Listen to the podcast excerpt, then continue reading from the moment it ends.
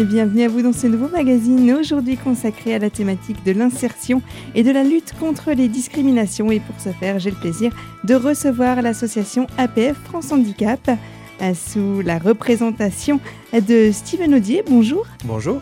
Je rappelle que vous êtes chargé de développement des actions associatives. Oui. Vous êtes euh, l'un de nos intervenants réguliers sur euh, cette série.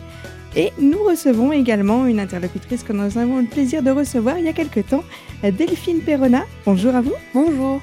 Vous êtes, euh, vous, chargée de développement euh, des actions associatives. Également, tout à fait. Et on va aborder, j'allais dire cette fois-ci encore, une thématique très importante, euh, la thématique de l'accessibilité, avec ce premier constat très alarmant, la France est encore retardataire sur très loin les choses euh, à faire en termes d'accessibilité. Oui, c'est ça, sur euh, que ce soit l'accessibilité aux personnes à mobilité réduite ou l'accessibilité dans ces grandes lignes avec euh, d'autres pathologies, on est vraiment à la traîne encore en France, effectivement. Pourtant, il y a une loi très ancienne qui est passée déjà là-dessus. Comment est-ce que ça se fait encore qu'aujourd'hui, il y ait tant de difficultés à ce niveau-là? Hum, Je pense déjà que ça peut venir d'un manque de connaissances sur le sujet. Comme l'a dit Steven, on peut parler d'accessibilité pour les personnes à mobilité réduite, mais l'accessibilité, ça, veut aussi dire euh, faire des affiches accessibles aux personnes déficientes visuelles, par exemple, ou euh, être accessible aux personnes en poussette. Euh, enfin, l'accessibilité, c'est très large. Ça peut concerner beaucoup de choses et du coup, ben, on n'est encore pas du tout au point sur tous ces points. Mmh. Loi donc de 1975 Mhm. quarantaine d'années déjà que quelque chose euh, d'officiel est, passé là-dessus. Pourtant, euh, le constat étant que 9 personnes sur 10 auraient encore euh, de grosses difficultés dans, tous ces domaines-là. Tout à fait. Du coup, donc cette loi prévoit que tous les établissements neufs soient donc aux normes définies pour l'accessibilité mobile en tout cas, donc pour les personnes à mobilité réduite, donc ce qui va être des rampes, la largeur des, des, ouvertures de portes, euh, des sanitaires adaptés. Mais euh, du coup, pour les établissements neufs, sont supposés être aux normes. Par contre, euh, pour ce qui est dans anciens établissements, ils sont supposés, eux, déposer des déclarations de travaux. Mmh Et malheureusement, je pense que le suivi, le contrôle sur, sur toutes ces déclarations n'est pas toujours effectué très rigoureusement, ce qui fait qu'il y a encore beaucoup, beaucoup d'établissements recevant du public qui ne sont pas adaptés, accessibles pour chacun et chacune. Et il y a encore, j'imagine, je pense, euh, quelque part, des établissements qui, clairement, eux, ne souhaitent pas se mettre aux normes? Oui, ça, arrive, euh, j'imagine, fréquemment? Bah, ça, arrive effectivement sur, euh, sur certains établissements qui sont hors la loi, en quelque sorte, hein, puisqu'il y a un texte sur lequel on s'appuie, qui en ont conscience, mais qui sont prêts à prendre le risque de payer amende sur amende mmh. plutôt que, que de prendre en charge des travaux ou de rendre accessible un lieu, oui, effectivement. Quelles sont du coup les, les, pénalités prévues quand on ne respecte pas ce genre de loi? Il y a restriction financière là-dessus? Alors c'est une pénalité financière exactement. Sur le montant, je, je ne le connais pas. Mais euh, sur, pour certaines, euh, on va dire certains gros groupes ou certaines peut-être collectivités qui en a les moyens, ça, peut être aussi euh, moins impactant que des travaux. Sauf que le, problème n'est pas résolu et que le, la loi est censée être appliquée quoi qu'il arrive de ce fait. Mmh. Donc effectivement, je pense que dans de rares cas, il peut y avoir une pression qui est mise en place par des associations, par des, collectifs et euh, aussi euh, potentiellement par, euh, par notre association pour demander, parce que finalement, payer l'amende, ça ne rend pas accessible le bâtiment, donc le problème reste le même. C'est ça. Puis il y en a certainement qui se disent on paye l'amende et puis avant ensuite on se lave les mains. Euh. c'est ça. Voilà, on a fait. Euh, on a déjà payé l'amende, donc maintenant on, s'excuse, on paye l'amende et on efface quoi. C'est ça, c'est ça. Et puis ils savent que quelque part ils sont tranquilles un petit moment derrière aussi. Mm. Mais le, le, problème tend quand même à se à diminuer. On voit que dans les nouveaux bâtiments il y a des choses qui sont faites, il y a des, des, des représentations d'usagers qui sont euh, consultés pour, euh, au préalable, essayer de mettre en place les choses. Donc il y a tout de même un contrôle sur ce qui est fait en termes d'accessibilité concrètement? Ça se fait de plus en plus. On va prendre l'exemple de l'hôpital d'Épinal, le nouvel hôpital. Effectivement, il y a eu un, contrôle, en tout cas, on va dire une consultation faite par des personnes de commission accessibilité qui, qui pouvaient signaler avant les travaux euh, ce qui était aux normes ou ce qui ne l'était pas, par exemple. Après, c'est pas toujours respecté ou euh, pas comme il faudrait en tout cas. Mmh mmh Et là, vous parliez du coup d'un exemple au niveau de, de l'hôpital. On se rend bien compte également que ça touche tellement d'autres secteurs, les lieux publics, la santé, les écoles. J'allais dire que vraiment, là, le, constat est...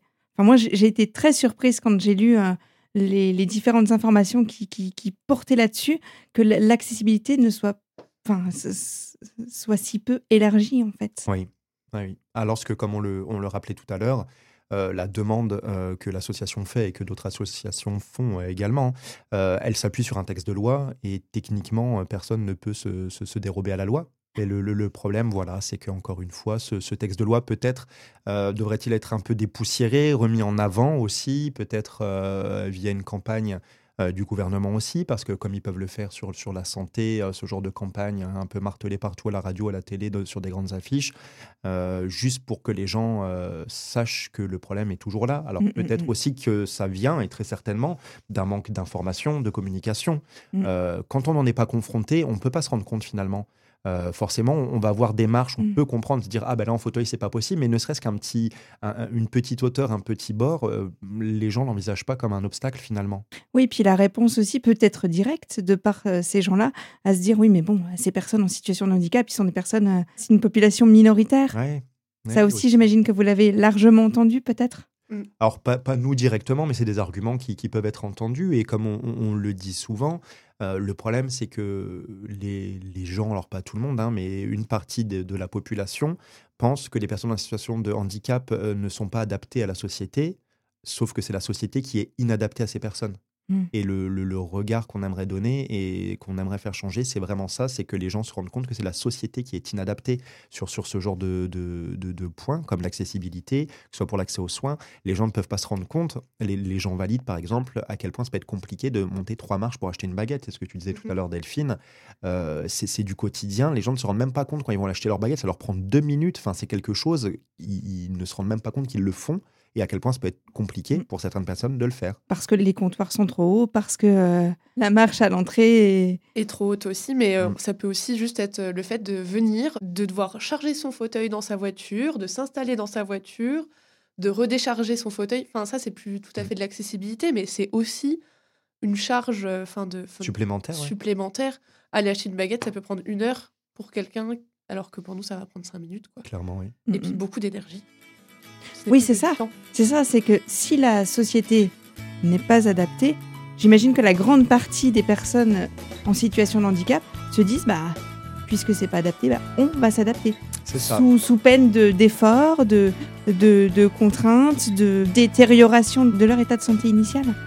Eh bien, je vous propose, Delphine et Steven, de poursuivre cet échange dans quelques minutes sur Radio Cristal.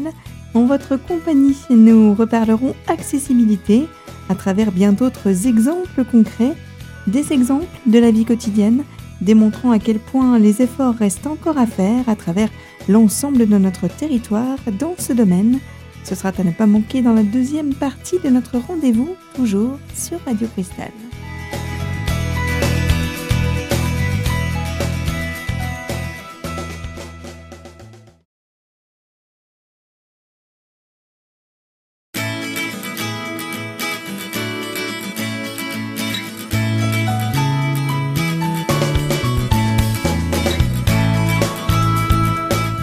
Sur les fréquences de Radio Cristal où je reçois pour ces prochaines minutes l'association APF France Handicap.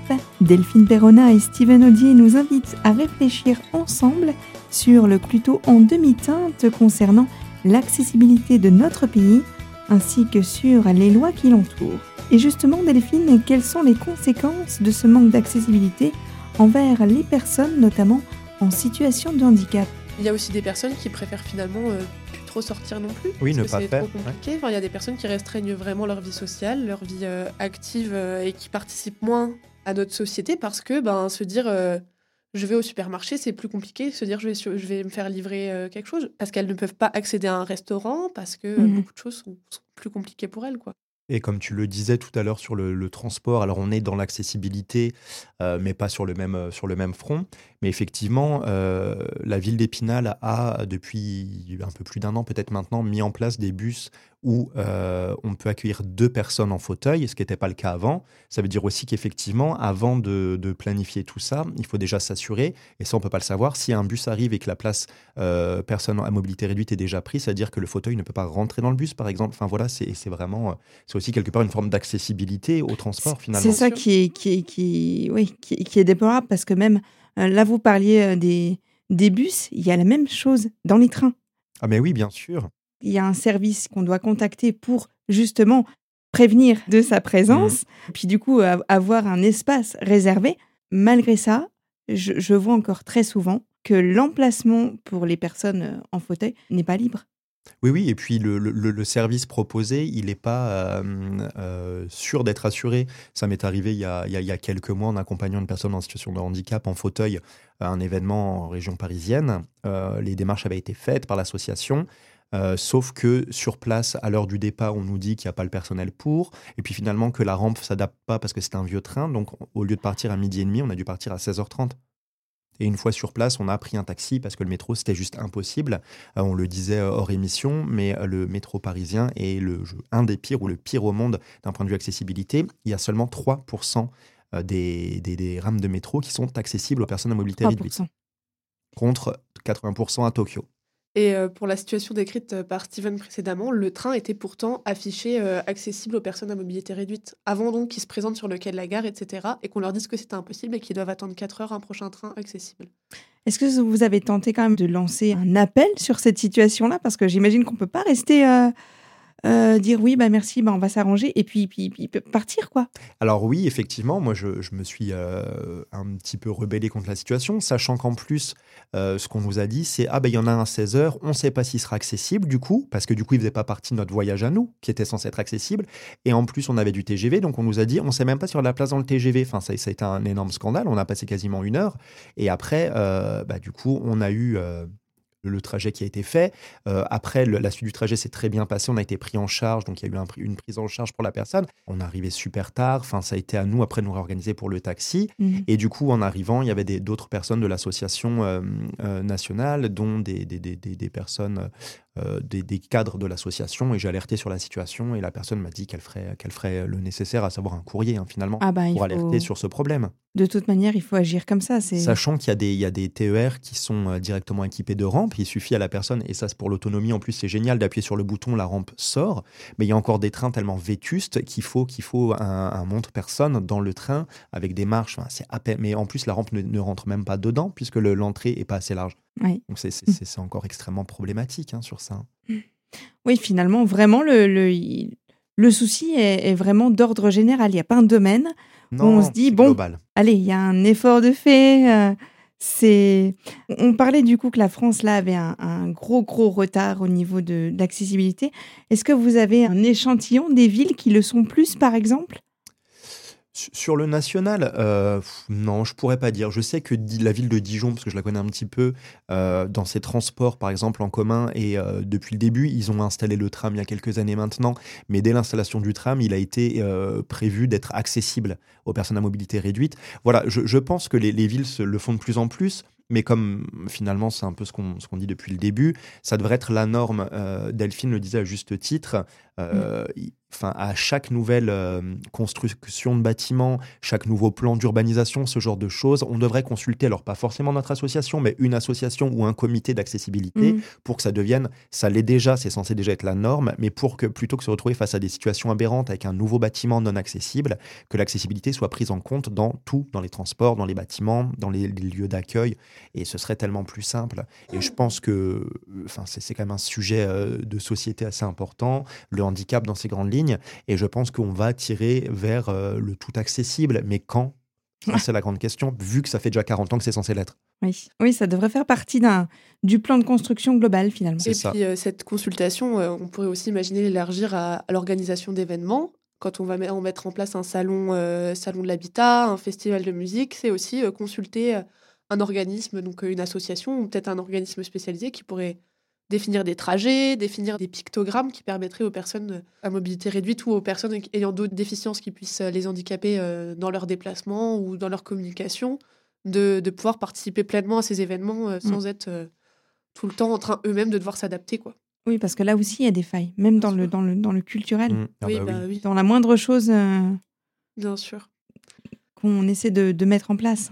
D'ailleurs, j'aimerais attirer juste un petit peu l'attention sur un, dispositif qui a été mis en place il y a quelques années et que moi je trouve qu'il est euh, pas assez utilisé, qu'il est très valorisant. Ça s'appelle Streetco. C'est un GPS participatif gratuit à télécharger. L'idée, en fait, pour une personne valide ou non, c'est de, lors de ses déplacements, avec un besoin d'utilisation de GPS, c'est d'utiliser ce GPS et euh, ça nous permet de notifier dedans si les routes, les trottoirs et les, les- les commerces sont accessibles ou non, si c'est temporaire, si c'est tout le temps, ce qui permet aux personnes à mobilité réduite de calculer leur itinéraire euh, en prenant un chemin parfois plus long, mais en tout cas 100% Mhm. accessible. Et euh, c'est- gratuit et il marche très très bien ce GPS comme euh, tout autre GPS, mais il a au moins cette utilité de pouvoir euh, permettre de baliser si un jour il y a des travaux dans une rue, on le, on, le De notifie. remonter les informations. Voilà, et quand une personne veut sortir, plutôt que de perdre le temps, parfois devoir faire demi-tour et rentrer chez elle et pas pouvoir accéder à, à- à ce qu'elle voulait faire, eh ben, ça lui permet d'anticiper euh, sa sortie, que ce soit à pied, que ce soit en fauteuil, que ce soit en, en poussette, que ce soit en véhicule, et que ce soit pour un commerce ou autre. Et voilà, je trouve que ça, c'est gratuit, ça, ça coûte rien aux gens de signaler dessus quand on l'utilise. Et, Et puis ouais, c'est participatif. Quoi. Exactement, c'est Chacun participatif. peut y apporter sa petite pierre et ça aide chacun chacune aussi. Voilà, et c'est gratuit encore une fois, sachant que ça peut être payant pour les collectivités. Ouais. À ce moment-là, en fait, elles envoient des équipes sur une ville, par exemple, si on prend l'exemple d'Épinal, euh, elles enverraient des une équipe qui va baliser tout Épinal, en fait. Mhm. Les, les collectivités peuvent le faire, donc ça c'est payant parce que forcément ça demande une, euh, une organisation et puis un personnel assez euh, conséquent. Mais sinon, si, si chacun le fait dans les petites commodités du centre-ville ou dans sa rue, voilà, je pense que ça peut vraiment aider et ça prend pas de temps. En tous les cas, c'était bien de le préciser parce que, euh, oui, on se, on se rend pas bien compte qu'il y a quand même des petites choses qui peuvent Il y a euh, des gens qui être, euh, voilà, être euh, mises à profit pour pallier à ces difficultés.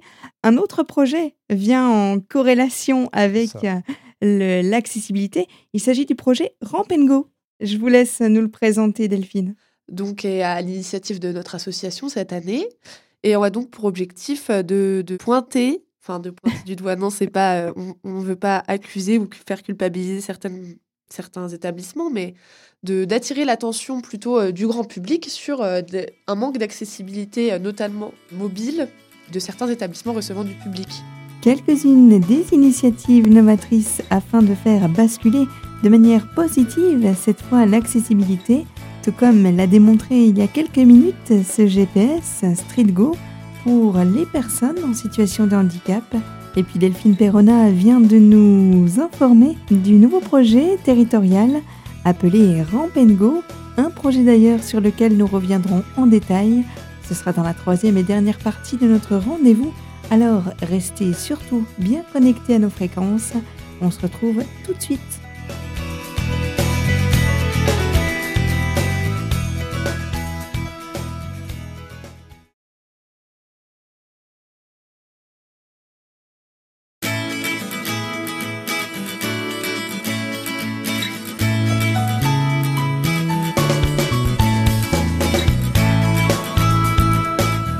Retour sur les antennes de votre radio locale, Radio Cristal, Delphine Perrona, chargée de développement des actions associatives de l'association France Handicap, nous présente le projet territorial Ramp and Go afin de sensibiliser le grand public sur le domaine de l'accessibilité. Donc pour cela, on organise une collecte de Lego. Donc il y a différents points de collecte que je pourrais peut-être énumérer à la fin. Bien sûr, Et donc, euh, nous récupérons des Legos euh, pour ensuite fabriquer des rampes d'accessibilité, donc qui seront construites euh, avec nos bénévoles, etc. Donc, euh, une rampe nécessite plusieurs milliers de Legos, donc vous comprendrez qu'on en a besoin de beaucoup, beaucoup. Et ces rampes sont ensuite installées dans le centre-ville, qui sont des endroits souvent plus compliqués d'accès, pour attirer la- l'attention sur le fait que certains endroits, bah, en fait, ne, ne sont pas accessibles. Donc, on se dit, en voyant une rampe très colorée à l'entrée d'un bâtiment, on va peut-être se dire, ah, mais en effet, c'est vrai que si on est en poussette, si on est en fauteuil, si on est en béquille, c'est plus compliqué de d'accéder à cet endroit. il faut vraiment se baser sur le côté ludique pour que ça interpelle les gens. L'idée, elle est un petit peu là, effectivement. De... Enfin, c'est un constat, mais qu'on peut faire dans tout et pour tout. Que, que ce côté ludique, enfin, un- une rampe en Lego, alors les briques Lego pleines de couleurs devant un magasin, les gens vont forcément se demander ce que c'est. Ça attire l'œil et bah, l'idée, c'est d'attirer l'œil pour pouvoir attirer sur la situation, surtout, effectivement. Un projet, du coup, j'imagine, euh, classé sur le long terme? Tout à fait, il va se dérouler sur environ toute l'année 2022. Donc les points de collecte sont déjà mis en place. Donc je vais vous les dire. Il y en a un à la déchetterie de Rasimont, la délégation APF France Handicap de Épinal, le groupe scolaire de Nomexi, le tiers-lieu ailleurs, le tiers-lieu ailleurs et la MDPH des Vosges, donc qui se situe à Épinal sont des points de collecte. Et du coup, ces points de collecte vont le rester pendant six mois et après, on va essayer de trouver des nouveaux points de collecte et de... Fin, de, de généraliser le, cette action un petit peu partout sur le national? Tout à fait. Et eh ben alors ça, je ne sais pas encore, mais en effet, déjà, ce projet a été euh, mené dans les Ardennes, donc par une délégation qui a eu bah beaucoup de succès. Donc c'est comme ça que ça nous est un peu revenu, parce qu'à l'origine, ce projet euh, vient d'une dame qui habite en Allemagne, donc d'un particulier qui a commencé à fabriquer des rampes pour, euh, pour elle-même, pour se faciliter la vie. Et puis son projet a eu beaucoup d'écho, beaucoup de gens lui ont envoyé des Legos et puis il est arrivé jusque chez nous. Il a été développé par APF donc dans les Ardennes, mm. maintenant dans les Vosges et ça a pour objectif sûrement de, ouais, de se développer encore à plus grande échelle. dans, la Meurthe-et-Moselle aussi du coup en, ah en, collaboration avec euh, sur le territoire euh, Lorraine Sud du coup avec la délégation de Nancy. Oui, donc par là aussi on peut euh, éventuellement collecter des Legos au niveau du 54.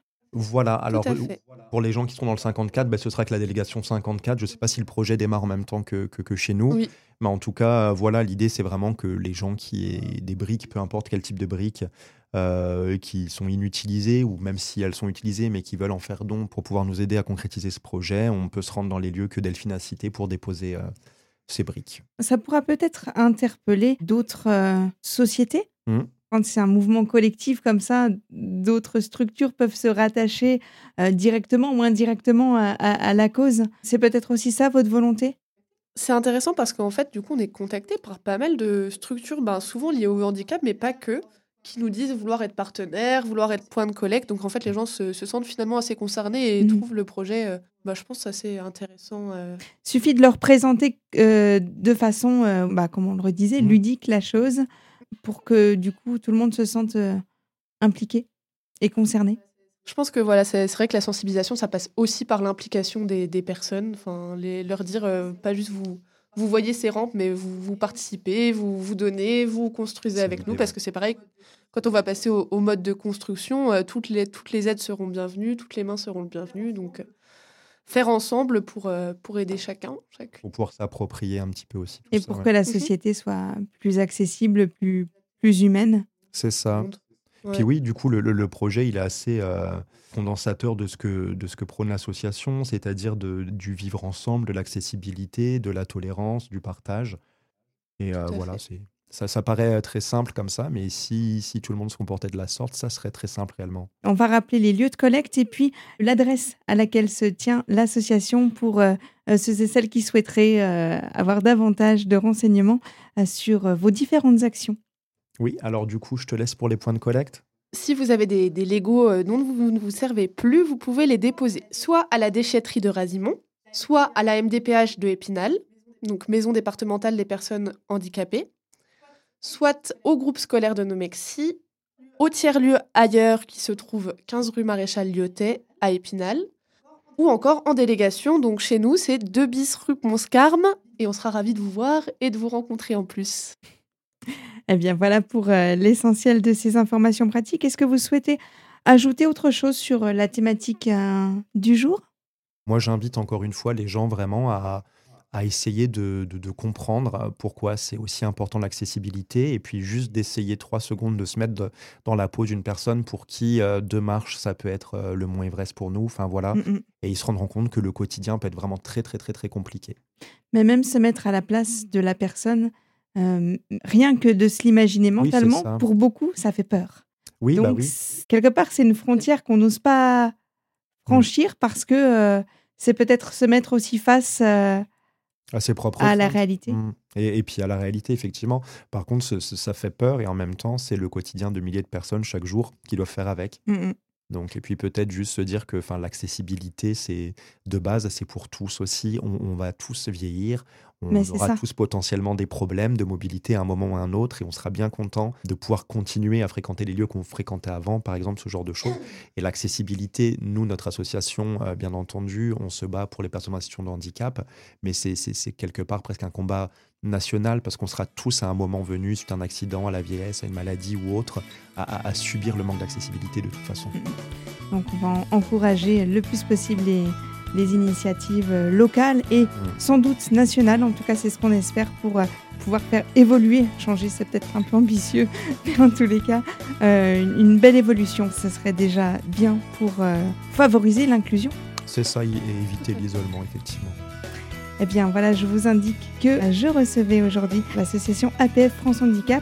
Je rappelle que c'était représenté par Delphine Perrona et Steven Audier, tous deux chargés de développement des actions associative. Merci à vous deux d'être venus dans ce studio pour euh, cette euh, suite de cette série, encore très enrichissante aujourd'hui.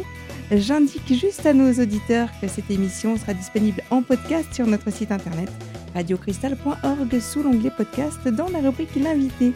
Je vous donne rendez-vous très prochainement sur ces mêmes fréquences, toujours sur Radio Cristal, bien évidemment.